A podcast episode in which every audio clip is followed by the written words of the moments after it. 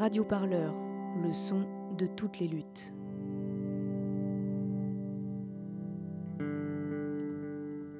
Retrouvez-nous sur radioparleur.net.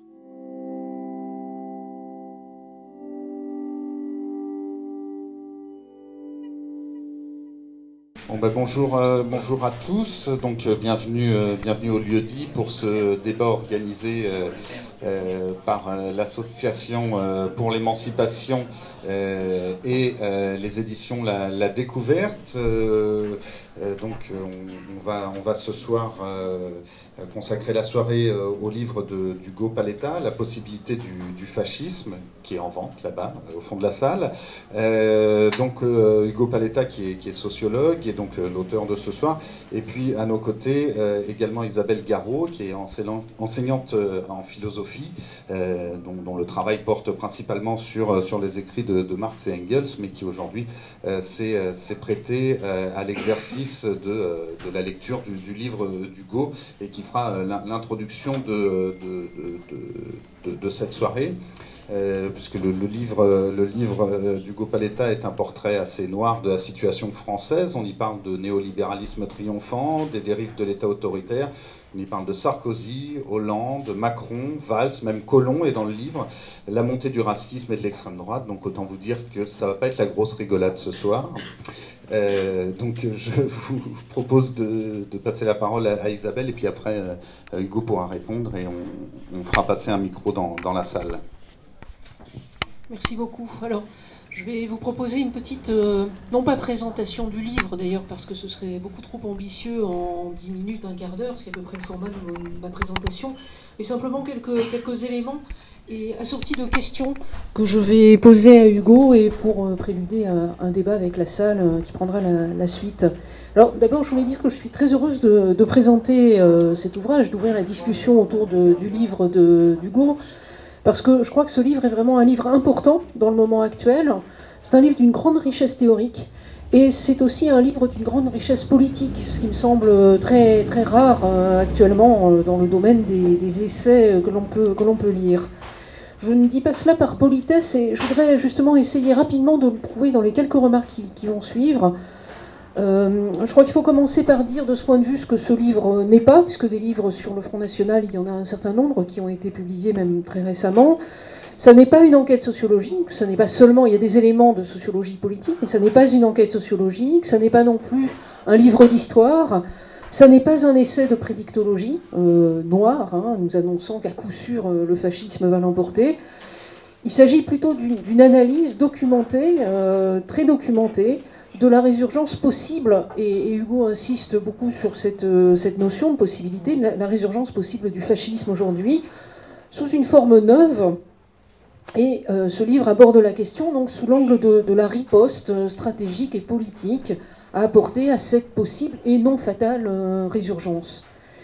De ce point de vue, Hugo s'inscrit à mon sens dans le meilleur de la tradition marxiste, qui ne dissocie pas justement l'intervention critique de l'intervention militante, et il faut ajouter que sur cette question, euh, la tradition marxiste est extrêmement diverse sur la question du fascisme. Donc on y trouve à la fois des analyses extrêmement sommaires et qui ont eu des conséquences politiques désastreuses, mais aussi des approches bien plus pertinentes et qui n'ont euh, jamais par définition de validité éternelle, qu'il faut toujours réajuster aux circonstances. Et c'est ce travail que, que, que, fait entre autres euh, Hugo.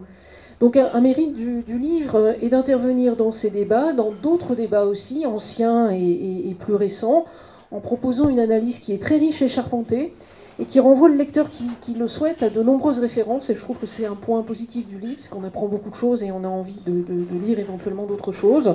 Et le tour de force, en l'occurrence, c'est d'arriver à combiner ce, ce niveau d'exigence théorique avec une très grande lisibilité, et avec euh, donc une réflexion stratégique sur laquelle je reviendrai euh, tout à l'heure.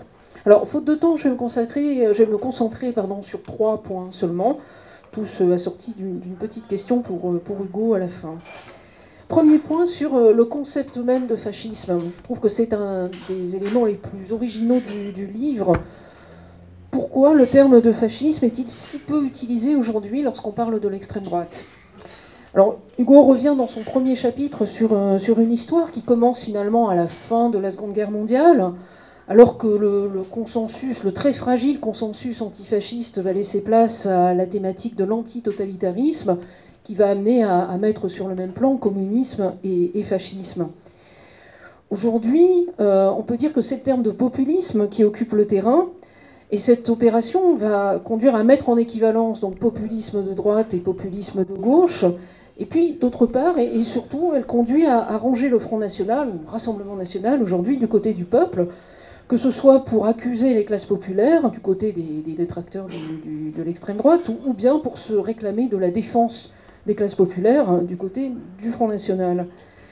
Euh, se revendiquer du populisme de, gauche, euh, par ailleurs, pose de, nombreux, problèmes que, je laisse de côté, qui sont euh, traités dans l'ouvrage de manière extrêmement intéressante. Alors, concernant l'extrême droite, l'emploi de ce terme de populisme va conduire à euphémiser sa nature et coupe le lien surtout avec les fascismes antérieurs, nazisme compris. Alors cette stratégie de, dédiabolisation, c'est celle du Front National, mais euh, bien au-delà du Front National, euh, bien sûr, c'est celle qui a été utilisée par, euh, un certain nombre de, grands médias et qui finissent par présenter une, façade plus, plus, consensuelle, hein, une façade plus présentable, alors même que le Front National n'a jamais rompu les liens avec une histoire politique dont il est né et qu'il prolonge. Euh, pour autant, employer le, terme de fascisme euh, ne va pas forcément de soi, et, Hugo le discute dans son ouvrage, puisqu'il euh, présente le risque, ce terme, de, confondre éventuellement des réalités historiques qui sont distinctes. Il peut conduire à, utiliser aussi cette confusion comme un argument tourné contre son réemploi.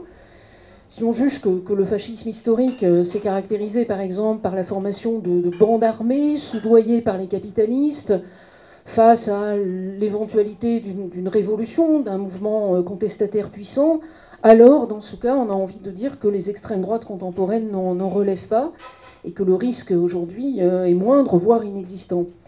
Donc sur ce plan, un marxisme sommaire, encore une fois, a fait des dégâts, jugeant que, le, fascisme a été simplement la créature du capitalisme et des capitalistes, face à un mouvement révolutionnaire puissant et que cette option donc n'existant plus aujourd'hui, sa, renaissance est un fantasme. Alors la discussion dans le livre de cette question est, très importante et c'est la question des formes politiques qui apparaît dans, l'analyse de, Hugo, formes qui pour lui, et je, suis bien d'accord avec cette analyse, formes qui ne sont pas déductibles directement d'une situation économique et sociale, et formes qui présentent une autonomie réelle, c'est évidemment le, cas par excellence du fascisme.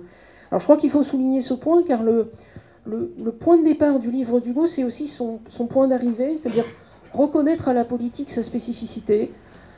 Euh, c'est aussi rendre son urgence et, rendre sa nécessité à une vraie stratégie politique qui ne se contente pas de, répéter des formules, mais qui s'attaque à la réalité telle qu'elle est, dans sa complexité, dans ses tendances euh, longues et, dans son devenir. Bref, la question du concept ici, elle est centrale, tant ses enjeux politiques euh, sont, immédiats et décisifs, à la différence de, ceux qui, croient pouvoir euh, devoir séparer de façon stricte l'analyse d'un côté et le parti pris de l'autre. D'où une première question qui consiste à te demander, Hugo, de préciser euh, les traits caractéristiques du, fascisme ou du néofascisme contemporain, mais aussi les enjeux pour toi de cette reprise du terme, sachant que l'histoire ne se répète pas et tu insistes dans l'ouvrage. Deuxième point, la question de la crise d'hégémonie. Alors c'est un deuxième axe essentiel du livre qui est en, fait une, thèse, je résume ainsi en reprenant d'ailleurs ton propos. Le fascisme, euh, tu le montres, n'est pas le produit de la volonté maligne du capitalisme, mais, euh, je te cite, l'expression d'une époque de décomposition du capitalisme, plus spécifiquement comme effet de sa vigueur économique déclinante, de l'intensification des concurrences entre puissances impérialistes, de l'affaiblissement des institutions politiques, de l'atomisation des populations, de la montée du racisme et de la xénophobie et de l'aiguisement de la conflictualité sociale.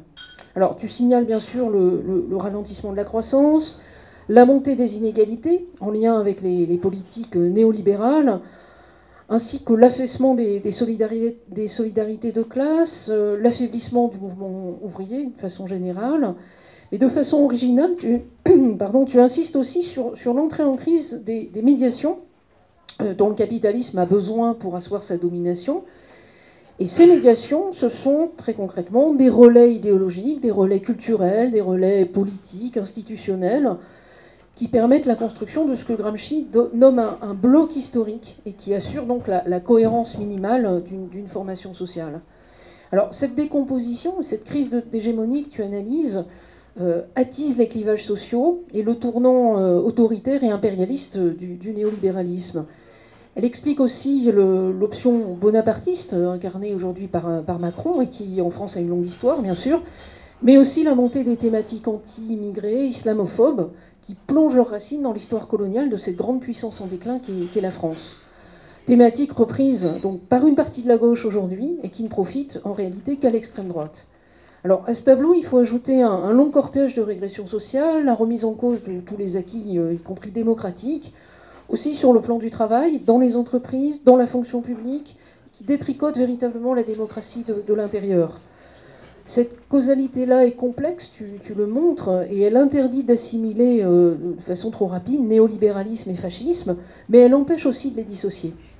Et surtout, elle incite à anticiper une crise politique qui, s'approfondissant encore, euh, le, pari de, Macron de se doter d'une base sociale stable euh, qui intégrerait de, larges fractions du, salariat semble vouer à l'échec. Donc cette crise ne peut que s'approfondir.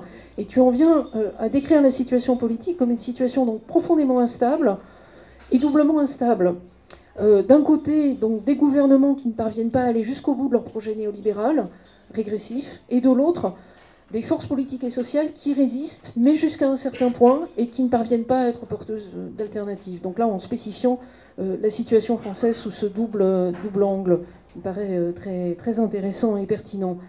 Et dans cette situation, alors que les idées racistes et, nationalistes sont diffusées parfois sous couvert de laïcité, de défense des valeurs républicaines, de guerre contre le terrorisme, euh, dans un cadre aussi d'intervention impérialiste et guerrière de, par le monde, la question est, si j'ose dire, que faire et, comment faire surtout.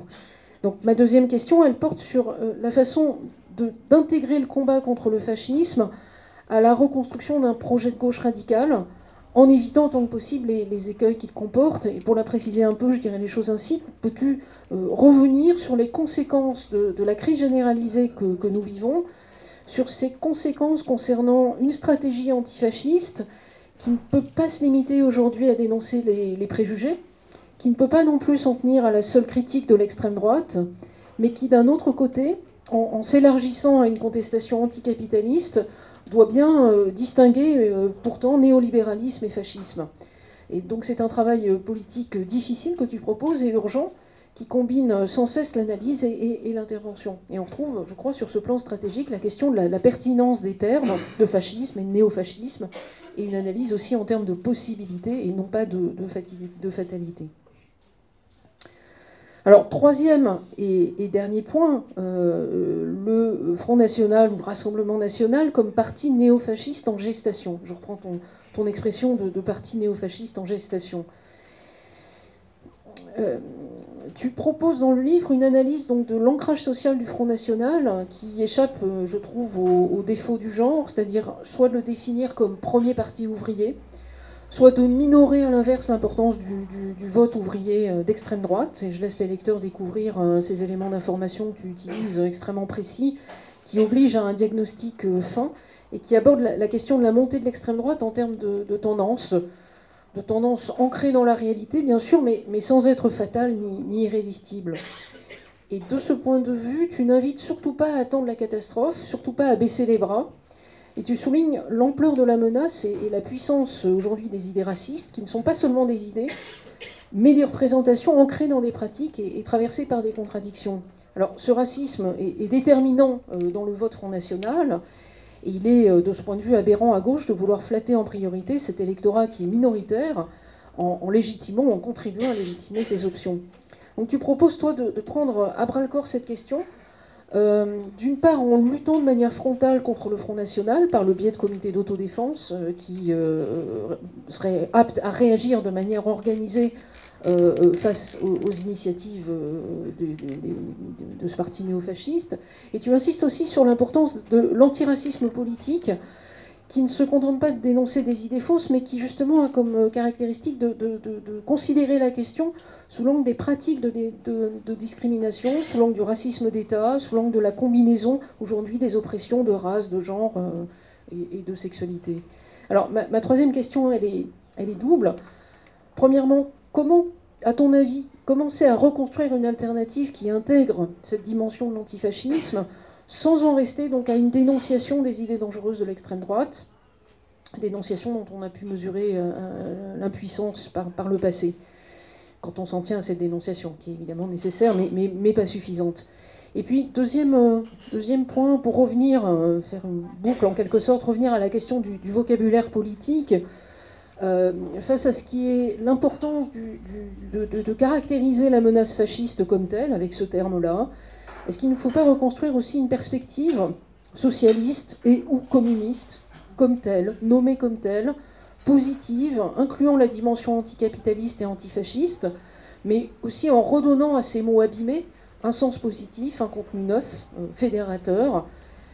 Je crois qu'on a de plus en plus, euh, plus que jamais, en tout cas, besoin de nommer l'adversaire, mais aussi de nous nommer nous-mêmes pour donner du contenu, du sens à une lutte politique dans un monde en crise euh, comme, comme jamais auparavant. Voilà.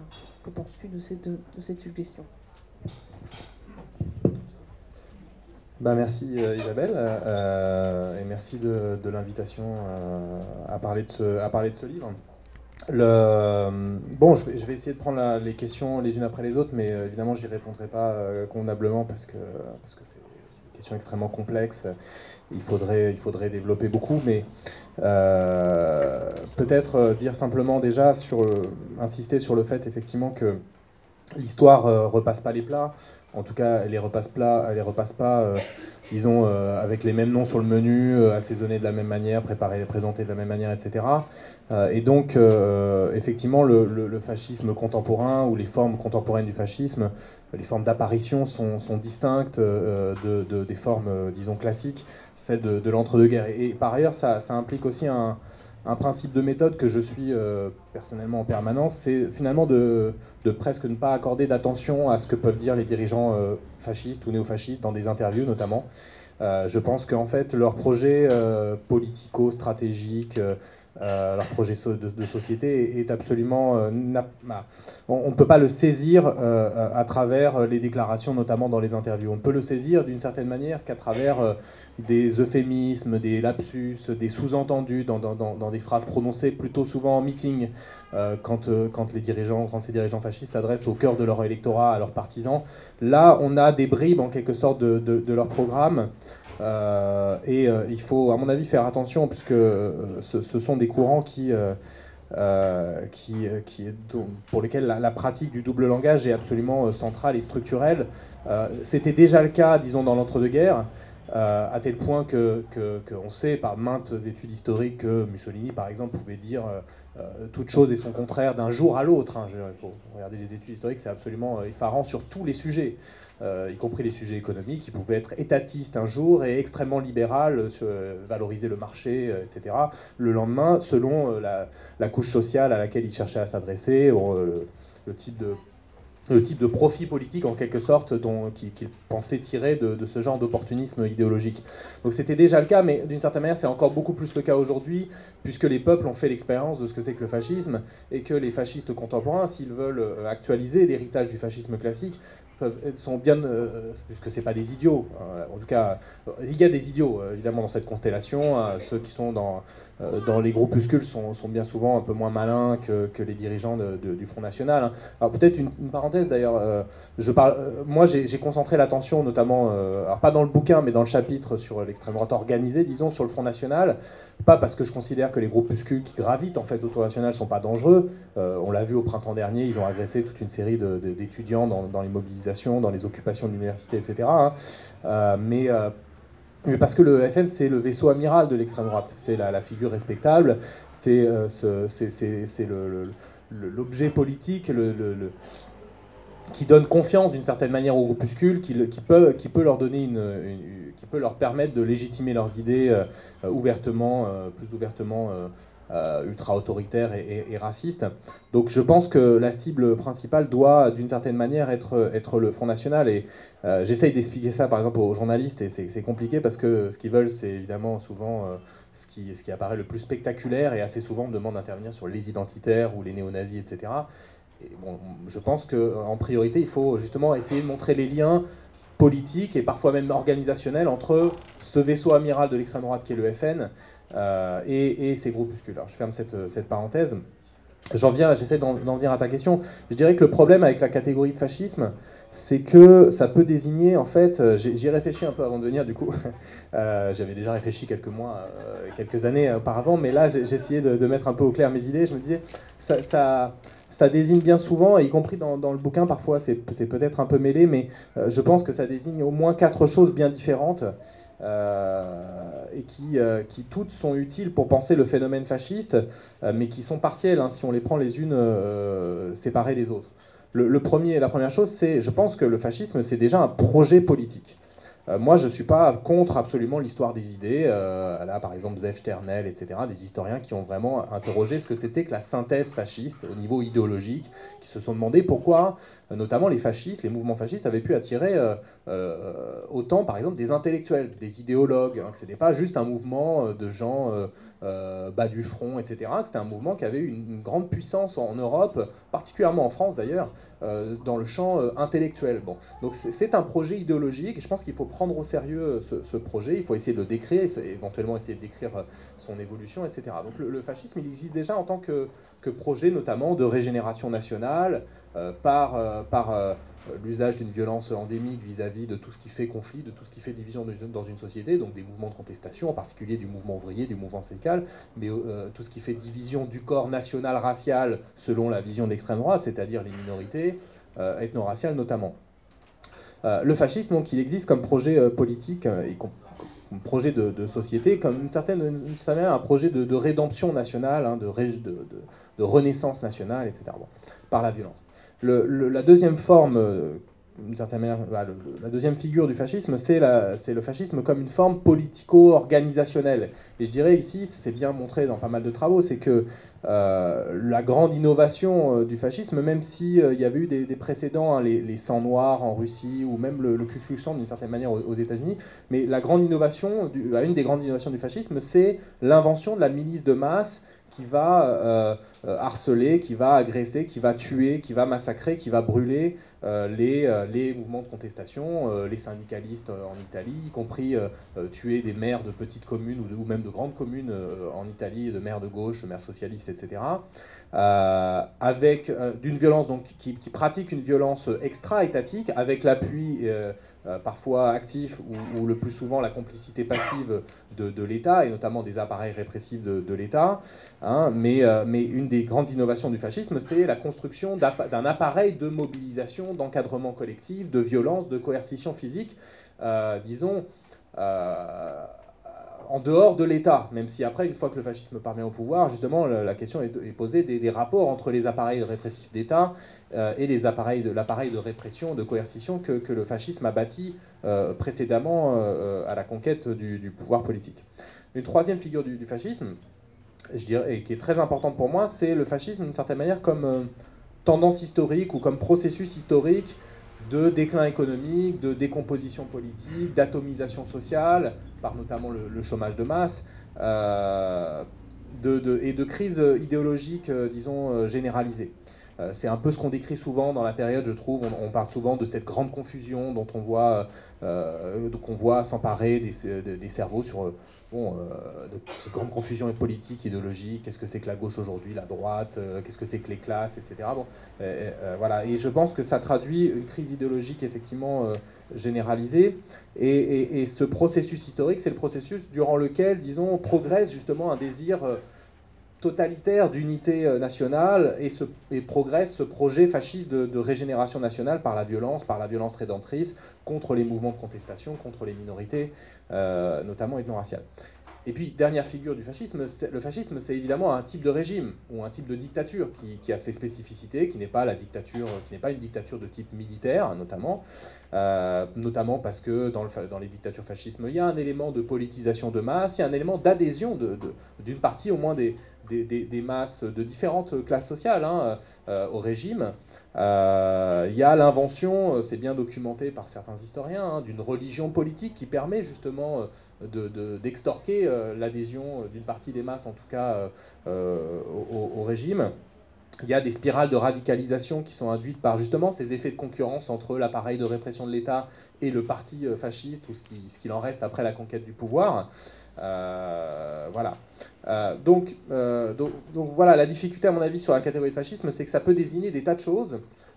et parfois, une partie des erreurs sont liées, je dirais, notamment à, à plaquer l'un sur l'autre, par exemple à penser euh, bah, les mouvements fascistes, les mouvements d'extrême droite qui sont à la conquête du pouvoir, de plaquer les traits du pouvoir fasciste. Évidemment, les fascistes, une fois qu'ils sont au pouvoir, euh, en tout cas tels qu'on a pu les observer historiquement, ils ont fait la politique des, grands groupes industriels, notamment des grands groupes capitalistes, etc.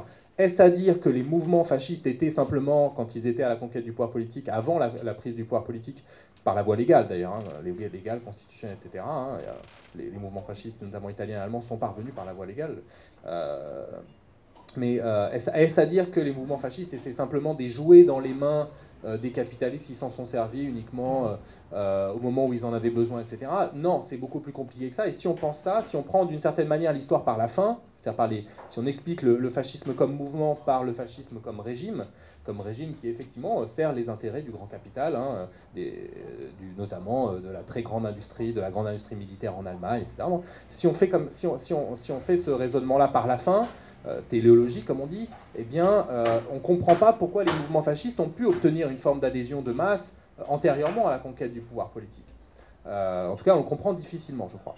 Alors, sur l'intérêt de, cette catégorie, je dirais que, bon, il y a d'abord pour moi, des effets de clarification intellectuelle et politique sur ce que c'est que l'extrême droite contemporaine par rapport à une catégorie qui est, je pense, la catégorie la plus mal fichue de, la science politique contemporaine, ou une des catégories les plus mal foutues de la, science politique contemporaine, qui est la catégorie de populisme. On en a déjà parlé, donc, puis j'en ai parlé longuement euh, ailleurs, peut-être que vous avez peut-être vous n'avez pas vu, mais je ne vais pas développer sur, ce point, euh, parce, que, parce que la critique, je dirais, de la catégorie de populisme, elle a, été faite par ailleurs, euh, elle, est, très importante parce que, cette catégorie de, populisme crée, justement, crée de la confusion euh, euh, sur ce que c'est que, l'extrême droite contemporaine et en particulier ce que c'est que le, Front National.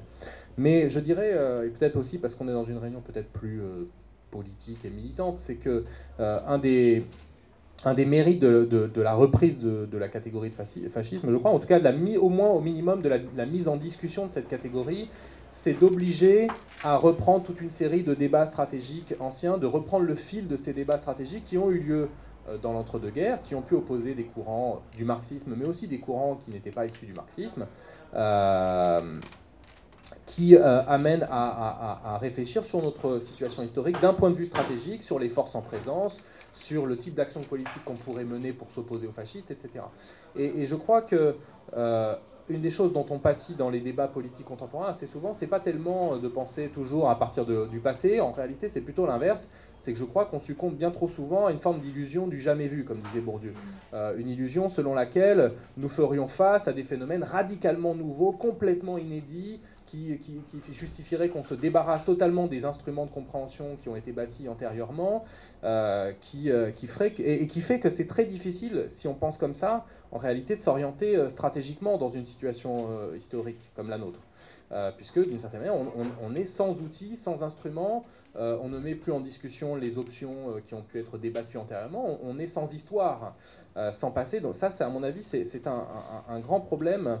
Qui, un gros problème qui se pose en particulier à la, gauche radicale. Moi, quand, j'avoue, quand je vois les, interviews que donnent, je sais pas, euh, les dirigeants de Podemos bon, euh, en Espagne, il y, a, beaucoup cette idée-là qu'on serait face à des phénomènes radicalement nouveaux et que du coup, il faudrait inventer des choses radicalement nouvelles, y compris faire des choses que la gauche ne faisait pas antérieurement, euh, c'est-à-dire reprendre des éléments parfois issus de la droite ou de l'extrême droite, en fait. Hein, bon.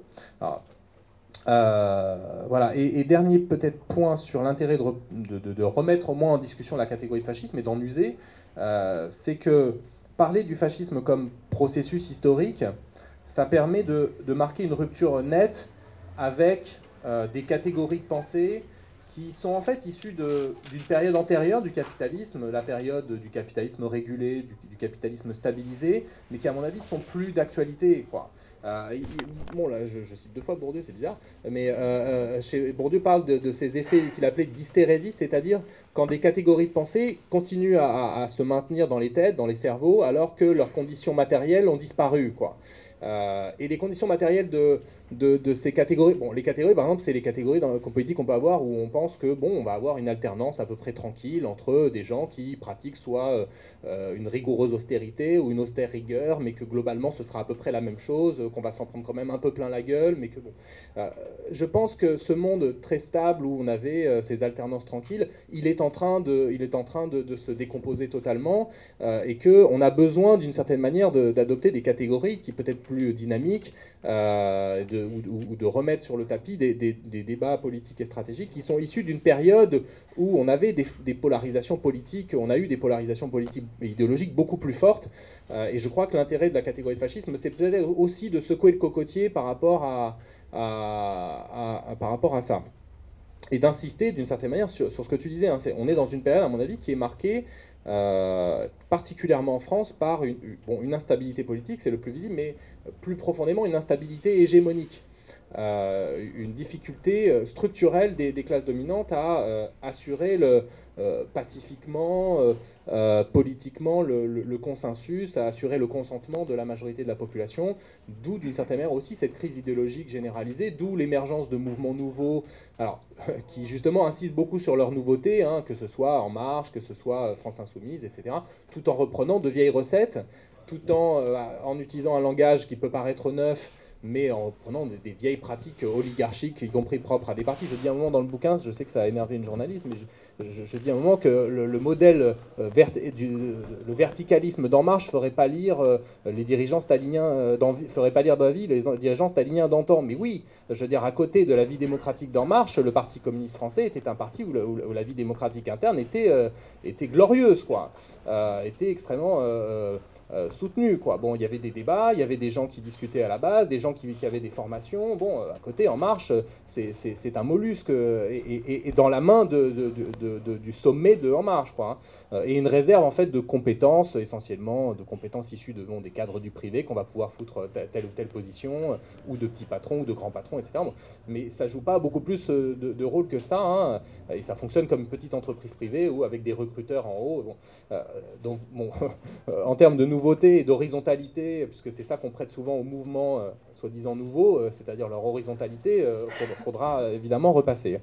Alors, sur ta deuxième question, j'en suis qu'à la deuxième question, mais je, ferai plus vite parce qu'elles sont trop compliquées. non, je, rigole, je vais quand même les aborder. sur. Ah, effectivement, tu insistes, tu as raison d'insister sur le fait que le, concept en fait, central dans le bouquin, c'est celui de crise d'hégémonie, en fait. Et, effectivement, j'ai essayé alors, de décrire cette crise d'hégémonie, mais aussi d'en distinguer des, dimensions. Bon, la première dimension là, est la plus visible, je crois, hein, c'est euh, notamment très visible en France, mais bon, euh, en Italie également, par exemple, hein, vraiment que cet exemple qui est frappant, hein, c'est la délégitimation, de, plus en plus rapide du personnel politique dans son ensemble, la décomposition du champ politique tel qu'on l'avait connu au moins depuis depuis, le, depuis 40 ans. Euh, et, on doit remarquer justement que l'illusion de En Marche, de la République En Marche, n'a pas tenu très longtemps.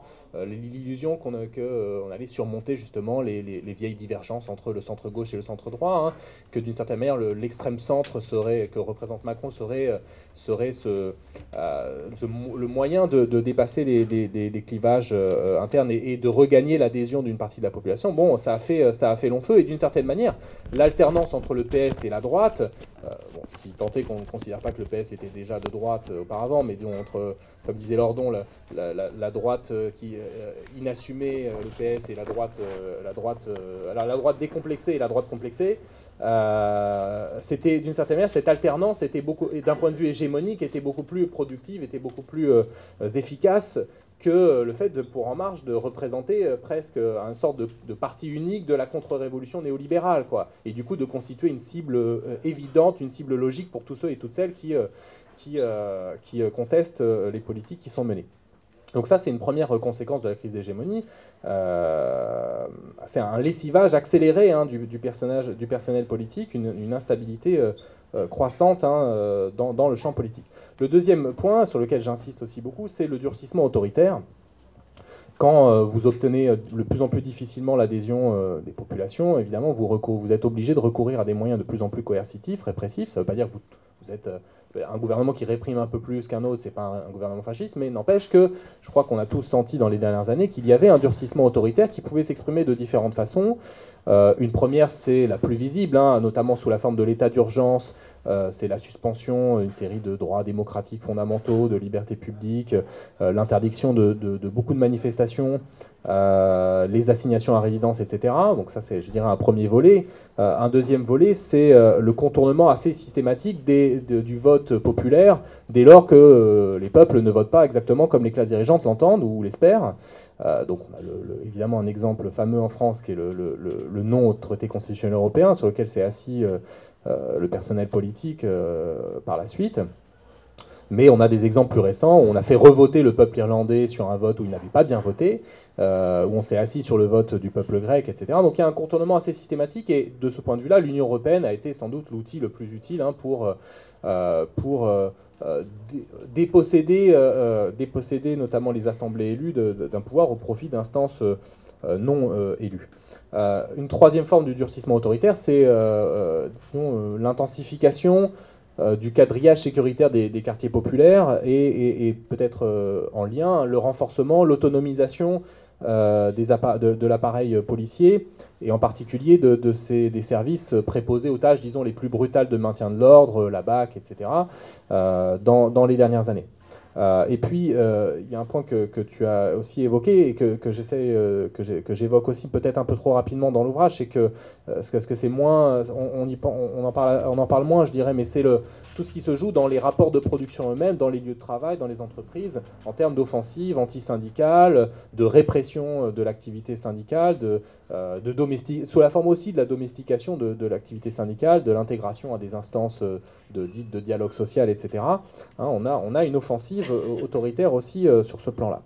Euh, troisième grande conséquence de la crise d'hégémonie, la, radicalisation, je dirais, du nationalisme français par la la construction il y a beaucoup d'éléments, mais au moins par la construction d'un double consensus. D'abord un consensus à partir de, la deuxième moitié des années 80, un consensus anti-migratoire, anti-migrant, euh, un consensus xénophobe en, quelque sorte. Et là, le point fondamental, c'est le ralliement du PS à partir de ces années-là, ralliement euh, euh, idéologique hein, et politique à, à des politiques anti-migratoires. Bon, souvenez sans doute, en tout cas pour ceux qui étaient déjà là ou pour ceux qui l'ont lu, des déclarations euh, euh, de, Mitterrand ou de Rocard. Mitterrand disant que le seuil de tolérance avait été atteint dans les années 70, Rocard disant qu'on ne peut pas accueillir toute la misère du monde. Euh, déclaration qui a été reprise récemment par François Ruffin, ce qui est quand même assez problématique. précisément parce que ce sont des déclarations. Alors Michel Rocard s'est beaucoup défendu par la suite hein, en disant c'est pas vraiment ce que j'avais dit, donc j'ai été regardé, et en fait, c'est quand même vraiment non seulement ce qu'il avait dit, mais il, dit des choses encore plus graves d'ailleurs dans la suite de son propos. C'est une interview à la télé. Euh, je cite d'ailleurs dans, le bouquin la, déclaration intégrale ou quasi intégrale de Rocard, et, euh, il, a bien senti après, en étant instrumentalisé par des dirigeants de droite, qu'il avait été trop loin, mais il a vraiment dit ça. Quoi. Euh, mais au-delà de, au-delà des déclarations, euh, il y a une, euh, à partir de, alors qu'il y a eu des, régularisations massives au début des années 80, hein, à partir du milieu des années 80, le, le, PS se rallie non seulement à la pratique euh, de, l'expulsion systématique de, des migrants et de la chasse, de la traque aux, migrants, mais, mais également sur un plan idéologique. alors, se rallie également donc Manuel Valls, d'une certaine manière, on a beaucoup insisté sur Manuel Valls, le point de rupture, etc. Mais Manuel Valls, c'est l'incarnation et, le produit de, cette, de ce processus. ne euh, faut pas lui donner trop d'importance. je sais qu'il est euh, quand même très désagréable, mais, mais d'une certaine manière, il n'est que, il que la, le, bout du bout du processus, quoi. Hein. notamment Manuel Valls disant, se, défendant face à la droite en disant que non, il n'expulse pas moins, il expulse même plus que la droite. ça, c'était, il me semble, quand il était ministre de l'Intérieur en 2012 ou 2013. L'autre consensus par lequel le, nationalisme français s'est radicalisé, ou l'autre construction de consensus euh, par lequel le, nationalisme français s'est radicalisé, c'est le consensus islamophobe, euh, qui se... Euh, bon, alors, on peut voir les, prémices dès les années 80 par certaines déclarations, notamment de Mauroy au moment de la grève des, ouvriers de, Talbot à Poissy, où il parle d'une grève de chiites, etc. Mais c'était juste après, ou pas très longtemps après la révolution iranienne. Mais, euh, surtout à partir des années 2000, et là l'opération fondamentale a été euh, le dévoiement, l'instrumentalisation et la falsification de la, laïcité qui passe à ce moment-là d'un principe, disons, de qui, est censé assurer la liberté de conscience et de culte et, la neutralité de l'État vis-à-vis des citoyens, peu importe leur religion, à euh, un, outil euh, utilisé de manière systématique pour stigmatiser euh, la minorité musulmane. Bon, je développe pas, peut-être qu'on pourra développer dans, dans, la discussion. Hein. Euh, mais donc, par ces deux biais, il y a une montée du racisme dans le champ politique. Ça ne veut pas dire que le racisme n'était pas présent, évidemment, dans la société française. Il l'était depuis très longtemps. Dans une vieille puissance impériale comme la France, le, racisme est structurel, le racisme est tout à fait central.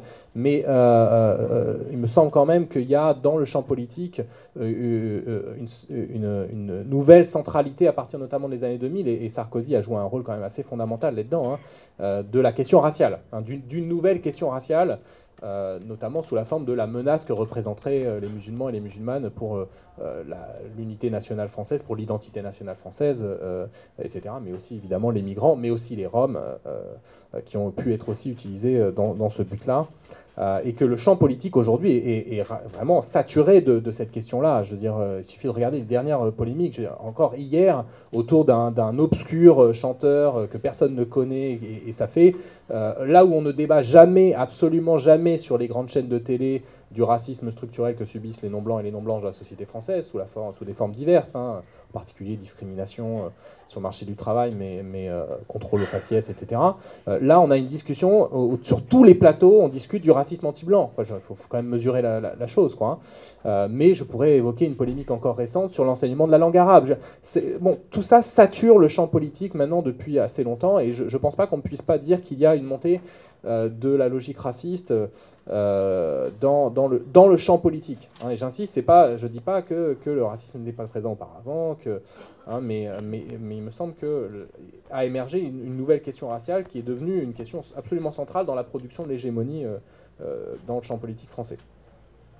alors, les conséquences stratégiques du point de vue de l'antifascisme, c'est qu'effectivement, l'antifascisme, tu l'as dit, ne peut pas se résumer et Peut-être qu'il s'est un peu trop résumé parfois à une dénonciation de l'extrême droite, à une déconstruction du programme, à une, indignation de type moral, etc.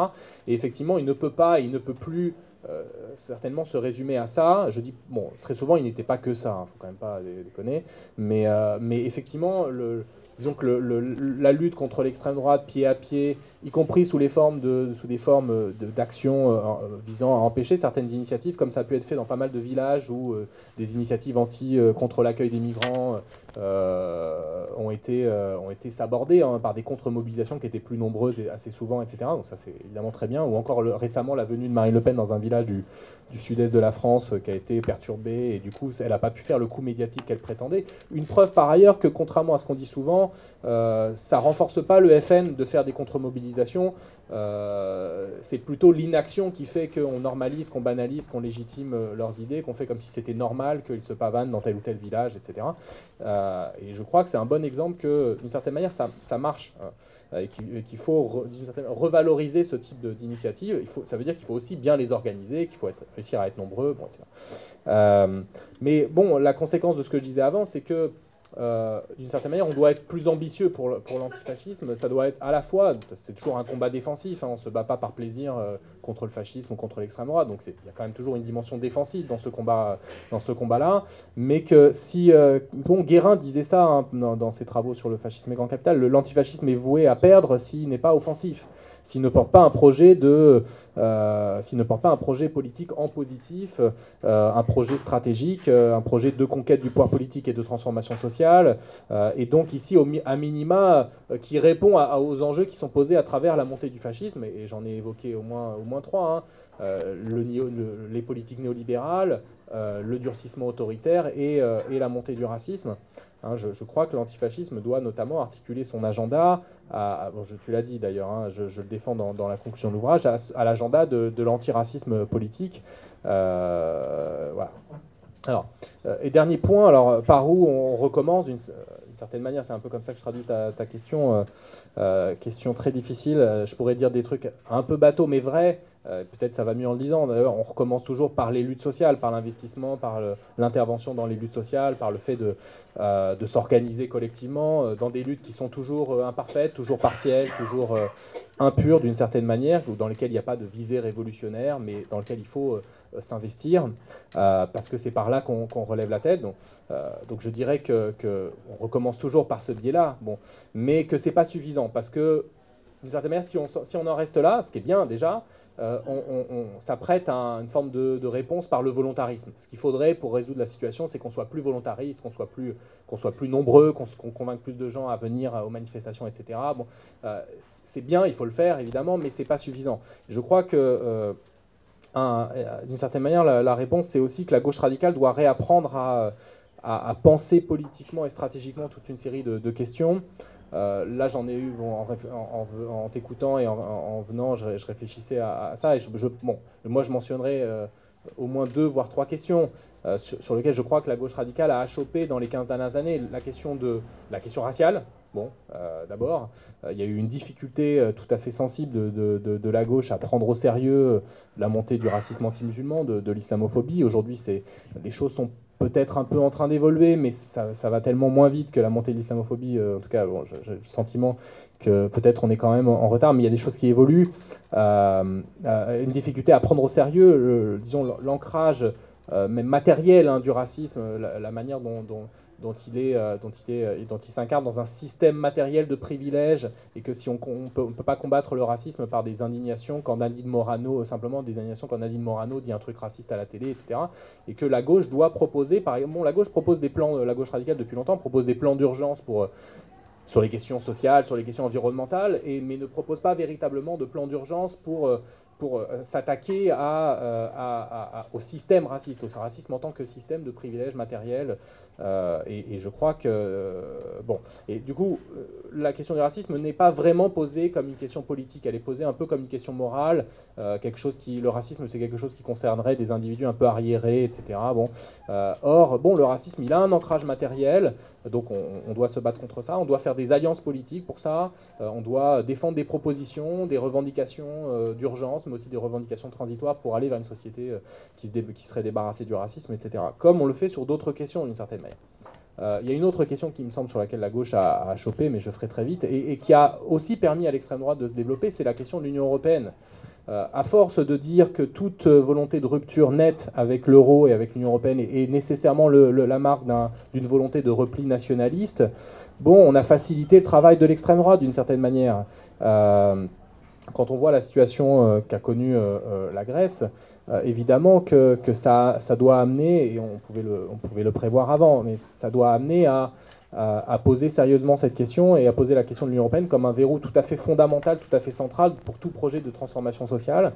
Et je crois pas que, bah, je crois qu'assez longtemps, on n'est pas parvenu à, trouver des moyens de, de politiser convenablement cette question-là. Euh, simplement en disant ceux qui veulent sortir de l'euro, de l'Union européenne, ce sont des, méchants nationalistes, des souverainistes, etc. Et je pense que, euh, étant donné à quel point euh, l'Union européenne est un, vecteur qui, saborde, qui contourne la souveraineté populaire, par exemple, on ne peut pas se débarrasser de la question de la souveraineté démocratique, de la souveraineté populaire, simplement en disant revenir au, niveau national, ce serait un repli nationaliste, etc. en tout cas, il y a des questions stratégiques qui sont posées à travers ça, qui, doivent être abordées par la gauche radicale de manière plus centrale. Euh, et puis, dernier, dernier point, euh, euh, il me semble que, le, que le, un, une des, un des points sur lequel, sur lequel on a peut-être échoué, c'est un point de, de alors c'est sur l'esquive, je dirais, de la question du pouvoir et de la question du pouvoir politique, et, sur le, le, fait de ne pas avoir adopté peut-être une nouvelle posture vis-à-vis de cette question-là, et, et d'être resté peut-être trop dans, je parle de la gauche radicale, bon, je pense que j'en sais rien, je ne sais pas comment vous vous situez personnellement les uns et les autres, les unes et les autres, etc. Mais je vais, je vais plaider pour, pour ma crèmerie, en tout cas je ne vais pas plaider pour ma crèmerie justement. Mais peut-être qu'on a, on a péché par, euh, par mentalité un peu groupusculaire. On, on, on n'a pas réussi à, se dire qu'on pouvait et qu'on devait constituer une majorité sociale et politique pour un autre projet, à se mettre dans la posture de, gens qui défendent un projet qui peut devenir et qui doit être majoritaire dans la société, et, d'une certaine manière qui ne prend pas au sérieux le fait qu'il faudra bon, des victoires notamment électorales pour ça. Euh, qui sont articulés aux luttes sociales, etc. Mais que, bon, à, bon à moins de, de, remettre sur le, de remettre sur le devant la scène l'hypothèse d'une insurrection militaire, mais comme c'est pas non plus discuté, euh, je... comment? Qu'on risque de perdre, oui, c'est ça, c'est que voilà, l'hypothèse de, l'insurrection militaire face aux moyens énormes de, répression euh, dont dispose l'État, c'est quand même assez problématique. Mais du coup, je pense qu'on a un déficit de réflexion stratégique sur cette question-là, de quid, du pouvoir politique, quid de la voie électorale pour accéder au pouvoir politique, euh, en liaison avec les luttes sociales, etc. Bon, en tout cas, c'est un débat ouvert, mais qui n'a pas véritablement été réouvert euh, euh, dans, dans, ce moment où pourtant la gauche radicale se redéveloppait. Et d'une certaine manière, ça a laissé tout le champ ouvert à, des gens qui sont foncièrement électoralistes, et qui, pour qui la seule solution à tout, c'est le pouvoir avant tout, le pouvoir politique, la révolution par les urnes, etc. Euh, vous voyez bien que je, bon, c'est pas ça que je propose du coup, hein, mais, euh, mais du coup ça a laissé le, champ libre à, ce type d'orientation politique, euh, et je pense que c'est, un problème. Dernier point sur, est-ce est-ce qu'il faut annoncer la couleur d'une certaine manière Est-ce qu'il faut reprendre les termes de socialisme ou communiste? J'ai pas, j'ai, bon, j'ai pas de, de, de, refus a priori. Je suis directeur d'une revue dont le sous-titre est euh, Revue de critique communiste. Donc, euh, donc j'apprécie. Je pense que c'est important, euh, c'est important de, défendre, de défendre un, bon, de défendre, mais surtout d'actualiser l'héritage communiste, mais pas. Alors, le bon, ça, c'est d'une certaine manière, c'est le, le, bon point de Badiou, c'est de remettre sur le tapis cette vieille question du communisme.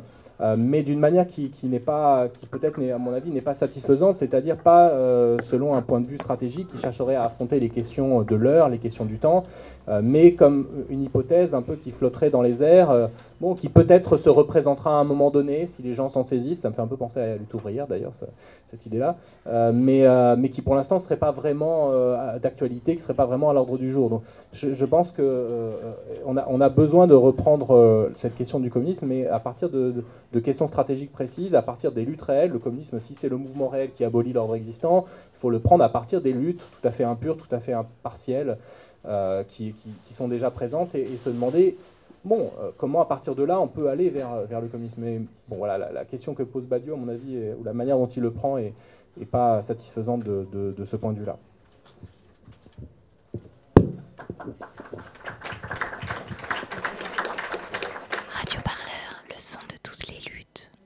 Nous sur radioparleur.net.